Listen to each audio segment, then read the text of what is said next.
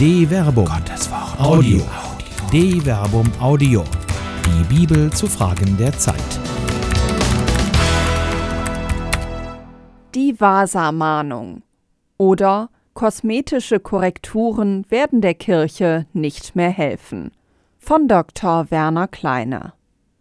Da ist kein Haus voll Glorie mehr, das weit über alles Land schaut. Die Erinnerung an Zeiten prunkvoller Liturgien, prächtiger Prozessionen und einer öffentlichen Relevanz sind Geschichte. Symptomatisch dafür ist ein besonderer Inzidenzwert. Gehörten noch vor einigen Jahren Theologinnen und Theologen oder andere Leute aus der Kirche zur Standardbesetzung von Talkshows, sei es, dass man für den Part der Mitmenschlichkeit stand sei es, dass man pointiert in moralisch umstrittenen Themen Stellung beziehen sollte und dabei nicht selten die Rolle der weisen Alten, deren Überzeugungen nur schwer mit modernen Befindlichkeiten zu arrangieren sind, innehatte. Wie auch immer, die Kirche war präsent und konnte selbst bei konfliktiven Themen, wo sie mit ihrer Lehre oft nicht mehrheitsfähig war, doch einflussreich in den Debatten wirken. Jetzt aber sucht man Kirchenleute vergeblich im öffentlichen Diskurs.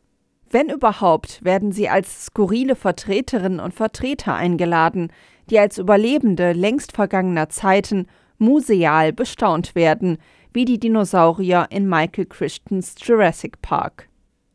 Milieusensible Selbstverliebtheiten Während die Öffentlichkeit die Stellungnahmen kirchlicher Vertreterinnen und Vertreter bestenfalls noch zur Kenntnis nimmt, ist die innerkirchliche Sichtweise eine völlig andere. Da wird um die Zukunft gerungen, was das Zeug hält. Sicher nimmt man den öffentlichen Relevanzverlust wahr. Die Diskussionen aber kreisen um die immer gleichen Themen. Der Pflichtzölibat muss fallen Frauen sollen endlich geweiht werden und das Volk Gottes soll endlich mitbestimmen dürfen. Nur um das klarzustellen, all diese Themen sind durchaus von Bedeutung. Allerdings gibt es in den vergangenen Jahrzehnten in der Sache überhaupt keinen Fortschritt. Im Gegenteil, selbst beim synodalen Weg, der als prächtiges Forum innerkirchlicher Diskursfähigkeit gestartet ist und durchaus veritable theologische Akzente setzt, wird damit leben müssen, dass den vielen guten Papieren kaum praktische Konsequenzen folgen werden. Allein die satzgemäßen Prozeduren für die Abstimmungen geben einer klerikal-episkopalen Minderheit eine Vetomacht an die Hand, die jede Forderung nach relevanter Mitbestimmung von Laien milde weglächelt. Allerdings erstaunt es schon, dass manch ein Synodendelegierter angesichts des offensiven Fortschreitens theologischen Denkens wie ein aufgescheuchter V aus dem Busch springt, die Federn zu einem Rad schlägt und lauthals Protest anmeldet, als stünde ein faktisches Schisma bevor. Dass dem wohl nicht so ist, haben die progressiv denkenden Theologinnen und Theologen in den letzten Jahren wohl immer wieder unter Beweis gestellt. Trotz aller Kritik haben sie die Kirche nicht an den Rand eines Bruches gebracht. Keiner ist von sich ausgegangen, mancher hingegen durchaus gegangen oder zum Schweigen verurteilt worden. Nun, wo aus Rom der Wind ein ganz klein wenig, nur ein bisschen gedreht hat, kann sich die Truppe der Traditionalisten vor Protest kaum halten und sieht schismatische Tendenzen aller Orten. Das Kirchenschiff drohe zu kentern, wenn Innovationen, von denen man als vernunftbegabter Zeitgenosse nicht weiß, ob es nicht eigentlich Überfälligkeiten sind, Einzug halten würden. Stattdessen versucht man es mit der steten Reanimation längst verblichener Traditionen, schmückt sich mit festlichen Gewändern, pflegt alte Liturgien und sonnt sich im Glanz autosuggestiver Erwähltheit. Ein solch prächtiges Schiff, das sich Kirche nennt, wird dann doch wohl auch wieder von der Welt wahrgenommen werden. Alleine Prunk und Pracht mögen verführerisch sein, vor allem für die Schiffseigner. Nicht, dass das Schiff Petri jenes Schicksal des einst prächtigsten und größten Schiffes der schwedischen Marine teilt, das aufgrund seiner konstruktiven Instabilität am 10. August 1628 nach gut 1300 Metern Fahrtstrecke in ruhiger See bei der Jungfernfahrt sank. Die Vasa war einfach zu kopflastig, zu aufgeblasen über der Wasserlinie, zu wenig Gewicht im Rumpf. Sie war zwar ansehnlich, aber ihr fehlte der Tiefgang. Was die anderen beeindrucken sollte, verschwand einfach von der Bildfläche. Und noch ein Prozess. In den Zeiten der Krise kann man anfassen oder einen Prozess starten. Prozesse sind in. In der Kirche überschlagen sich die Prozesse allenthalben. Pfarrei-Entwicklungsprozesse, pastorale Zukunftswege, synodale Wege, synodale Prozesse und immer wieder gerne Zukunftsprozesse. Die Themen sind eigentlich immer dieselben. Weniger Personal, weniger Gläubige und meist auch, zumindest am Horizont drohend, weniger Geld erzeugen Handlungsdruck. Die Forderungen, das abzuwenden, sind meist ebenfalls dieselben. Aufweichung der Weihschranken und mehr Mitbestimmung. Die Antworten auf die Forderungen gleichen sich ebenfalls. Gibt es doch alles schon bei den evangelischen Mitbewerbern um die Aufmerksamkeit der Menschen. Bringt auch nichts. Das Fatale ist, das Argument der Bewahrer ist nicht falsch. Richtig ist es allerdings auch nicht. Das ganze Verfahren, bei dem immer wieder neu in Stuhlkreisen die immer gleichen Dialoge geführt werden, bringt die Kirche nicht nur keinen Doll voran. Die engagierten Streiterinnen und Streiter begehen vielleicht sogar einen massiven Fehler, weil sie die Kirche selbst wieder interessant machen wollen, als sei die Kirche selbst der Zweck. Deshalb wollen die einen, dass sich möglichst wenig ändert, während die anderen danach streben, dass sich ein wenig ändert, das meiste aber bleibt. So fordert man zwar, dass auch Frauen zu Priesterinnen geweiht werden sollen, das ist gut und schön, stärkt aber letztlich nur den Erhalt eines Ist-Zustandes im neuen kosmetischen Gewand. Ähnlich verhält es sich mit der Forderung nach der Aufhebung des Zölibates. Brächten mehr Priester die Kirche wirklich aus der Krise? Wie gesagt, die Fragen sind relevant und wichtig. Nur reicht es nicht, die Lösung permanent einzufordern und sich dann erwartbar negative Antworten bescheiden zu lassen. Liegen die Ursachen für den Relevanzverlust, der eben auch die aus der Reformation hervorgegangenen Kirchen, bei denen viel von dem, was in der römisch-katholischen Kirche gefordert wird, faktisch ja schon verwirklicht ist, betrifft, nicht tiefer? Ausgelotet. Mit Blick auf die anstehenden Forderungen der Gegenwart und angesichts der anstehenden Bundestagswahl am 26. September 2021 formuliert der Soziologe Armin Nasehi in der Wochenzeitung Die Zeit eine Mahnung, die auch für die Herausforderungen gilt, der sich die Kirche der Gegenwart ausgesetzt sieht. Wie sind Stabilität und Strukturerhaltung möglich? Wie stellt man Kontinuität in einer volatilen Welt her? Wie wird das mit Innovationen kompatibel sein? Sicher nicht, indem man so tut, als würde sich nichts verändern, und sicher nicht dadurch, dass man nur mit allzu durchsichtiger Abwehr auf die Forderungen des Mitbewerbers und potenziellen Partners reagiert und ihm damit mehr Recht gibt, als es manche Akteure glauben. Es ist eine Situation, der sich das Volk Israel in seinen vielen Facetten immer wieder ausgesetzt sah. Angesichts der Bedrohung des Nordreiches etwa formuliert der Prophet Amos als Vieh- und Maulbeerfeigenzüchter, vergleiche Amos Kapitel 7, Vers 14, eher ein Mann der Tat als theologisch hehrer Worte, eine eindrückliche Mahnung. Weh den Sorglosen auf dem Zion und den Selbstsicheren auf dem Berg von Samaria, den Vornehmen des Ersten unter den Völkern, zu denen das Haus Israel kommt zieht hinüber nach Kalne und seht. Geht von da nach Hamat Rabah und steigt hinunter nach Gad, ins Land der Philister. Seid ihr besser als diese Reiche? Ist ihr Gebiet größer als euer Gebiet? Ihr, die ihr den Tag des Unheils hinausschieben wollt, führt die Herrschaft der Gewalt herbei. Ihr liegt auf den Betten aus Elfenbein und faulenzt auf euren Polstern. Zum Essen holt ihr euch Lämmer aus der Herde und Mastkälber aus dem Stall. Ihr grölt zum Klang der Harfe, ihr wollt Musikinstrumente erfinden wie David. Ihr trinkt den Wein aus Opferschalen, ihr salbt euch mit feinsten Ölen, aber über den Untergang Josefs sorgt ihr euch nicht. Darum müssen sie jetzt in die Verbannung, allen Verbannten voran. Das Fest der Faulenzer ist vorbei. Amos Kapitel 6, Vers 1 bis 7. In dieser Situation wird Gott selbst das Volk Israel in den Senkel stellen, das heißt es prüfen und gegebenenfalls zur Rechenschaft ziehen. Dies zeigte mir Gott der Herr in einer Vision. Er stand auf einer Mauer aus Zinn und hatte Zinn in der Hand. Und der Herr fragte mich, Was siehst du, Amos? Ich antwortete, Ein Senkblei. Da sagte der Herr, Sieh her, mit dem Senkblei prüfe ich mein Volk Israel. Ich verschone es nicht noch einmal. Isaaks Kulthöhen werden verwüstet und Israels Heiligtümer zerstört. Mit dem Schwert in der Hand erhebe ich mich gegen das Haus Jerobeam. Amos Kapitel 7, Vers 7 bis 9. Übersetzung Werner Kleine. In der Einheitsübersetzung von 1980 ist durchgehend statt von Zinn von Senkblei die Rede. Die Einheitsübersetzung von 2016 spricht statt Senkblei von Zinn.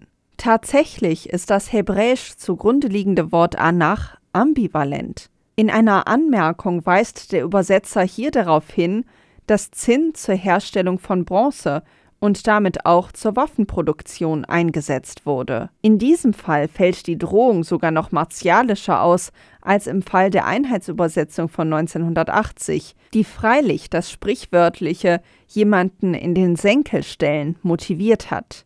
In der Stelle geht es aber wohl darum, dass Gott auf einer zinnernden Mauer mit Zinn in der Hand steht, das der Prophet Amos gefragt als Senkblei erkennt. Die Warnung ist eindeutig. Der Verlust der Heiligtümer droht, wenn sich das Volk Israel in Äußerlichkeiten ergeht, ja in Prunk und Pracht und der Unterdrückung der Armen den eigenen Grund unter den Füßen verliert. Steht die Kirche der Gegenwart nicht genau vor dieser Herausforderung? Schnappatmung. Manch einer bekommt da Schnappatmung, das kann kaum verwundern. Die drastische Sprache der Propheten verschlägt denen, die sich getroffen fühlen, zu Recht den Atem. Getroffene Hunde jaulen eben laut auf.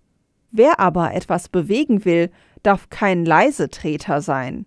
Wenn man das Wild aufscheuchen will, muss man schon etwas Lärm machen. Das war wohl auch die Art Jesu, der ja nicht um seiner Nettigkeit willen ans Kreuz geschlagen wurde, sondern weil er sich Feinde gemacht hatte.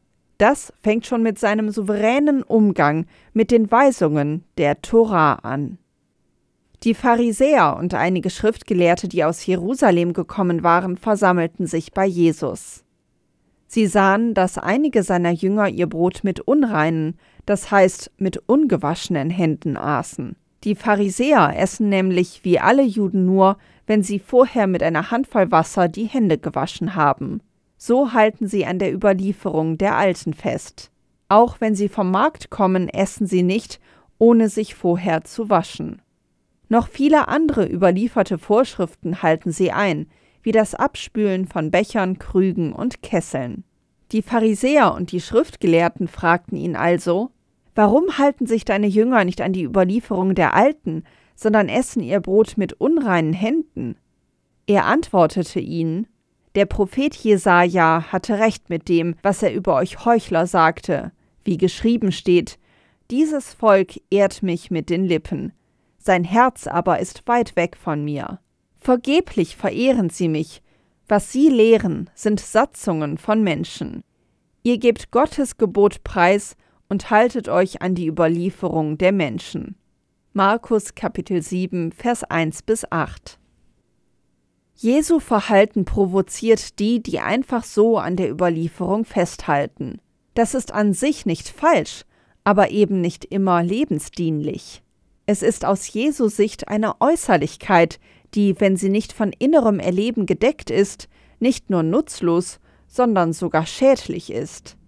Der Mensch ist der Weg, nicht die Tradition. Die Tradition dient dem Leben. Sie ist der immer weiter fortzuschreibende Weg, der nur ein Ziel kennt. Ich bin gekommen, damit sie das Leben haben und es in Fülle haben. Johannes Kapitel 10, Vers 10.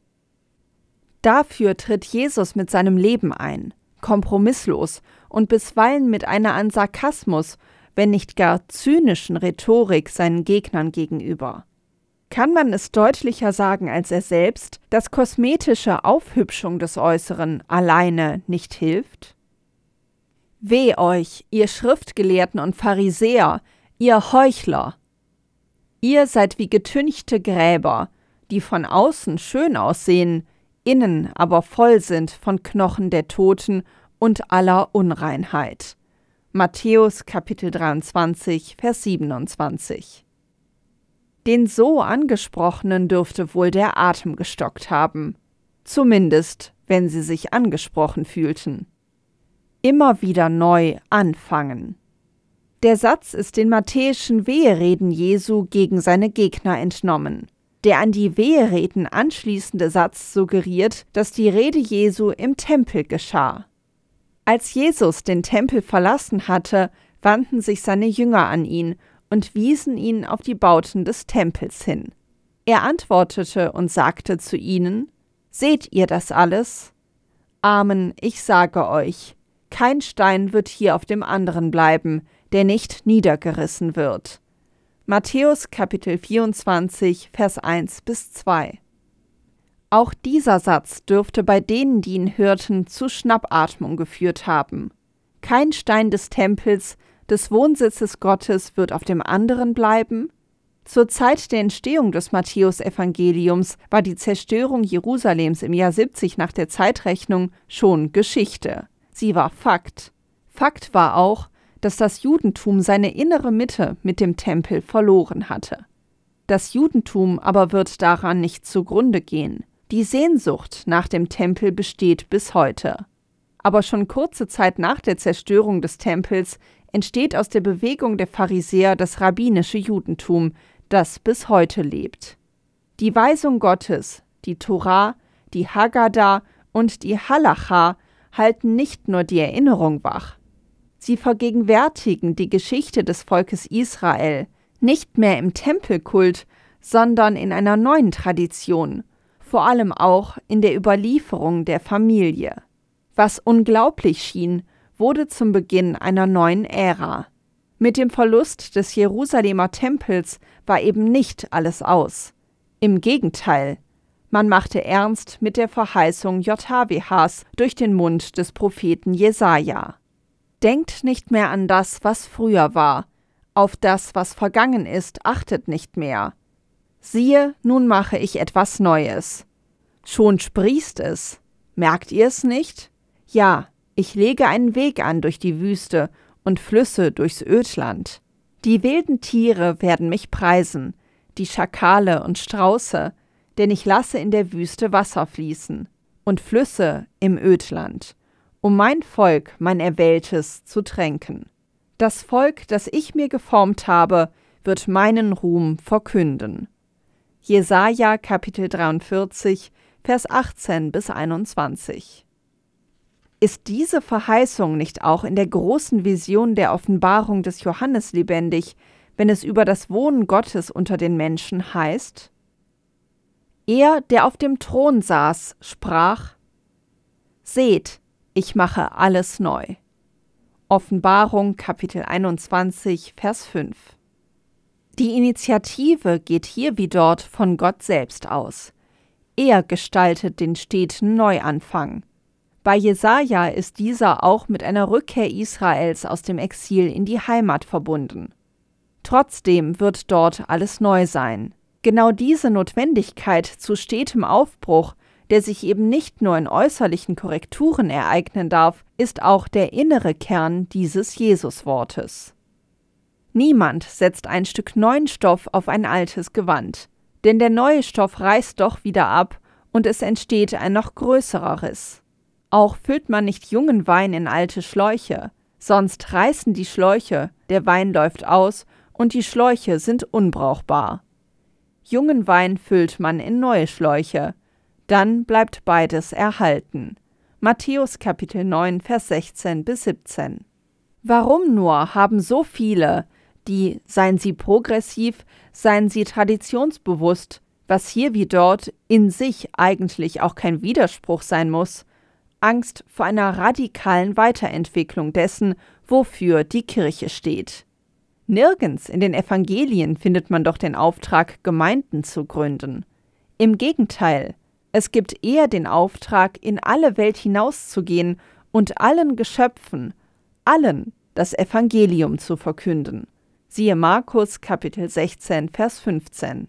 Was aber ist das Evangelium? Markus fasst es im Munde Jesu direkt zu Beginn seines Evangeliums programmatisch zusammen. Die Zeit ist erfüllt, das Reich Gottes ist nahe. Kehrt um und glaubt an das Evangelium. Markus Kapitel 1, Vers 15. Tief ans Eingemachte gehen.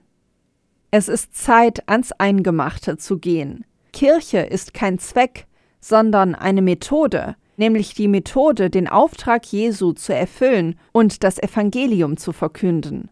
Wenn da die äußere Form nicht mehr anspricht, reichen kosmetische Änderungen ebenso wenig wie ein Kirchenmarketing, das die Kirche zur Marke macht. Das ist sie nicht. Sie ist der Weg, den Gott zu den Menschen finden will. Der Inhalt der Verkündigung kann sich aber nicht ändern.